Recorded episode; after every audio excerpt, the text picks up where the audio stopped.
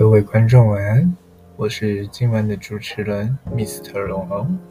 喜欢我的频道，记得帮我追踪，也可以分享给你的亲朋好友哦。那我们现在就进入我们的主题吧。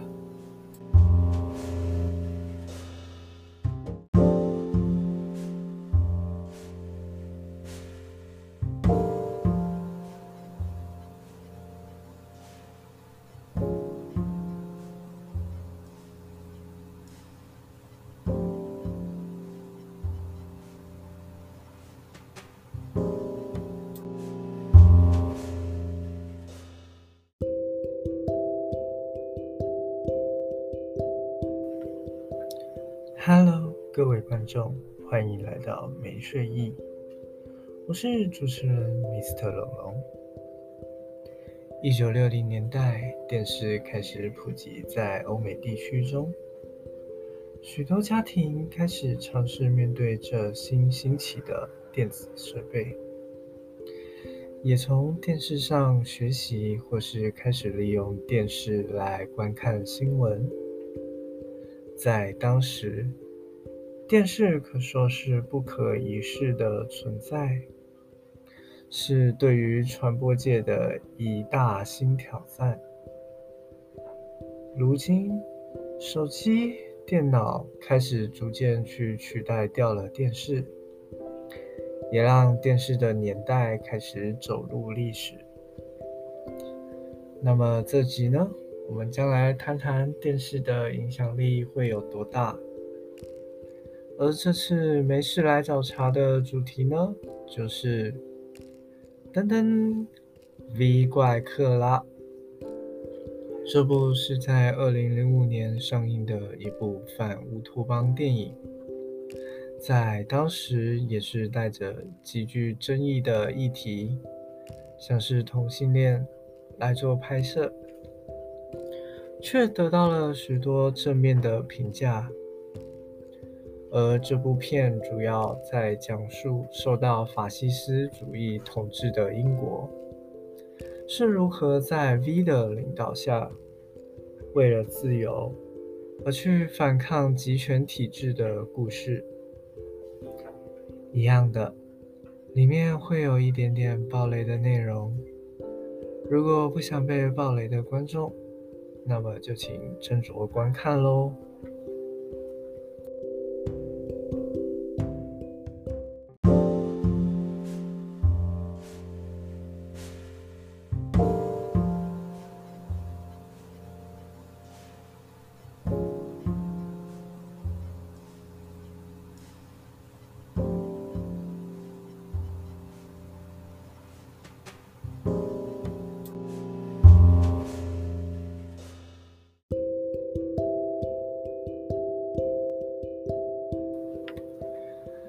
那么，我们先来讲讲电影的故事大纲吧。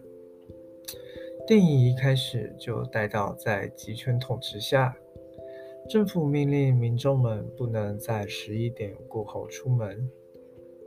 女主在一次违反宵禁外出时，遭到一群 Finger Man 的成员围堵。当他们正图谋不轨之时，V 出现，拯救了女主，并将她带上了一道高楼的顶楼，带她欣赏着自己的一段表演。这段表演伴随着柴可夫斯基的《一八一二序曲》，并同时炸毁了老贝利街。当政府看见了这骇人的恐怖事件，便马上让电视台宣称这是政府事先要规划要去炸毁旧楼。而后，V 潜入了电视台，并将自己录制的一段视频播放了出来，呼吁民众在隔年的同一天。一起到英国国会大厦前抗议，并表示自己会炸毁大厦。之后，女主得知 V 将试图杀掉其他的政府高官，便想从这个计划中离开。于是呢，他假借着帮助 V 的名义，在去找主教的时候，也借机逃跑到自己丧尸的家中。而后。他丧尸在电台上讽刺着国家元首，便在某一晚被秘密警察给带走了。而女主在之后也被抓到，在一段非常长时间的监禁中，女主因为不打算出卖 V 而被严刑拷打。而在这段期间，他不愿意放弃的理由，就是他在里面看见一位同性恋的罪犯。他写了一张纸条，纸条上是那位罪犯的自传。女主也是被这所感动而坚持下去，直到到了处决的那一天，女主却被狱警告知她自由了。走出牢房后，发现这居然是 V 的房间。V 也解释，他让他遭受与他之前在拘留中心所经历一样的折磨，是为了让他理解正直比自己的生命更重要。女主一度因为 V 对她的折磨。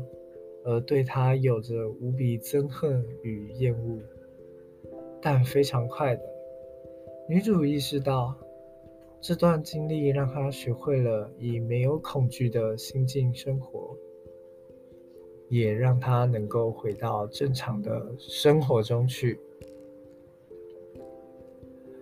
女主一从 V 的口中得知，那位被关在牢房的罪犯确实有这个人。且他隔壁牢房当年所关的人即是 V。而后呢，警察方也在这段期间不断寻找着 V 的下落。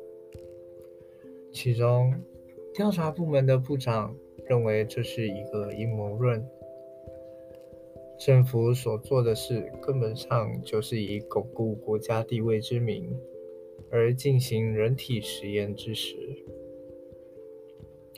而当时在拘留中心的 V，就是这项人体实验的一个实验品，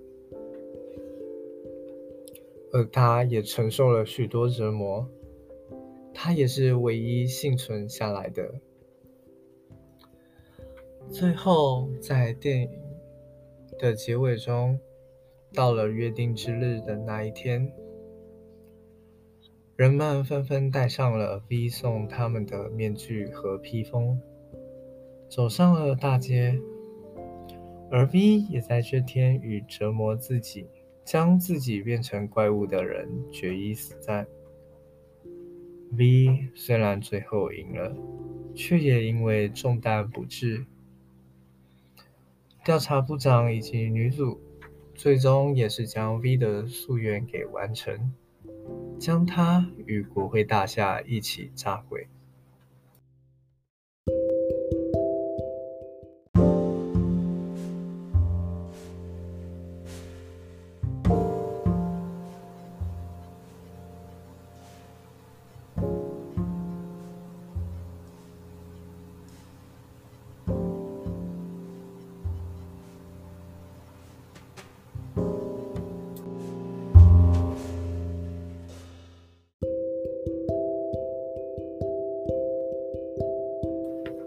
在当时，科技和媒体暗地里，却又是明确和清晰的，与宗教呢，还有政府勾结在了一起。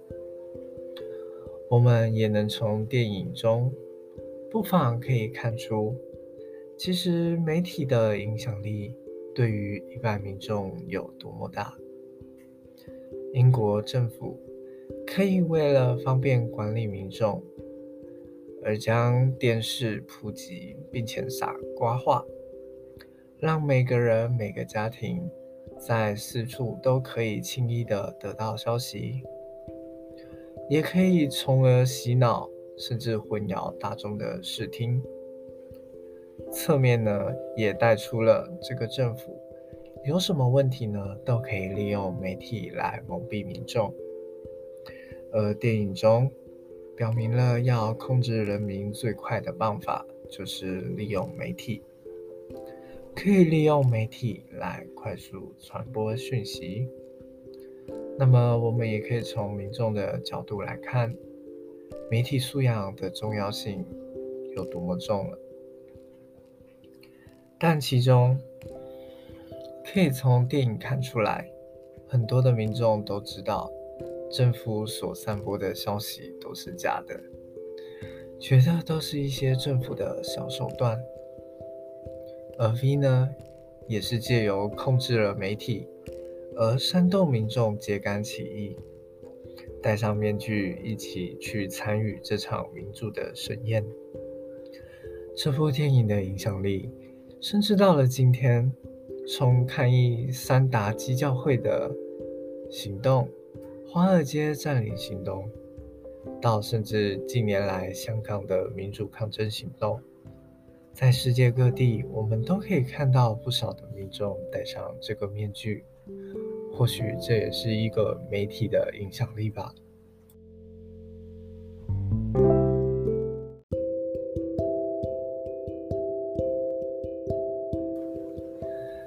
当政治与媒体扯上了边，就会有掺杂许多有利于政治的因素，因此我们应该多加留意，甚至不应该因为媒体所报道而误信。到现在还是有许多的假新闻、假报道，仍在生活中招误导着我们。能保持一个中立客观的态度。也是我们乐听人必须要有的。那么这集也可以带出，媒体是非常容易就能去影响一个人或是一群人的想法。今天这集就到这里结束喽，我们下集再会，拜拜。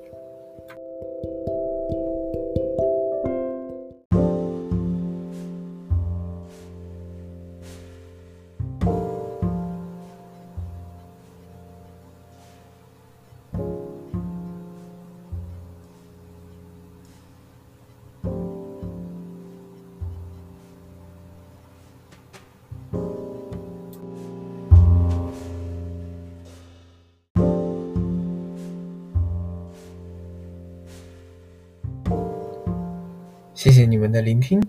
如果你们喜欢没睡意的内容，可以帮我分享出去。你可以追踪我的频道来获取更多的消息哦。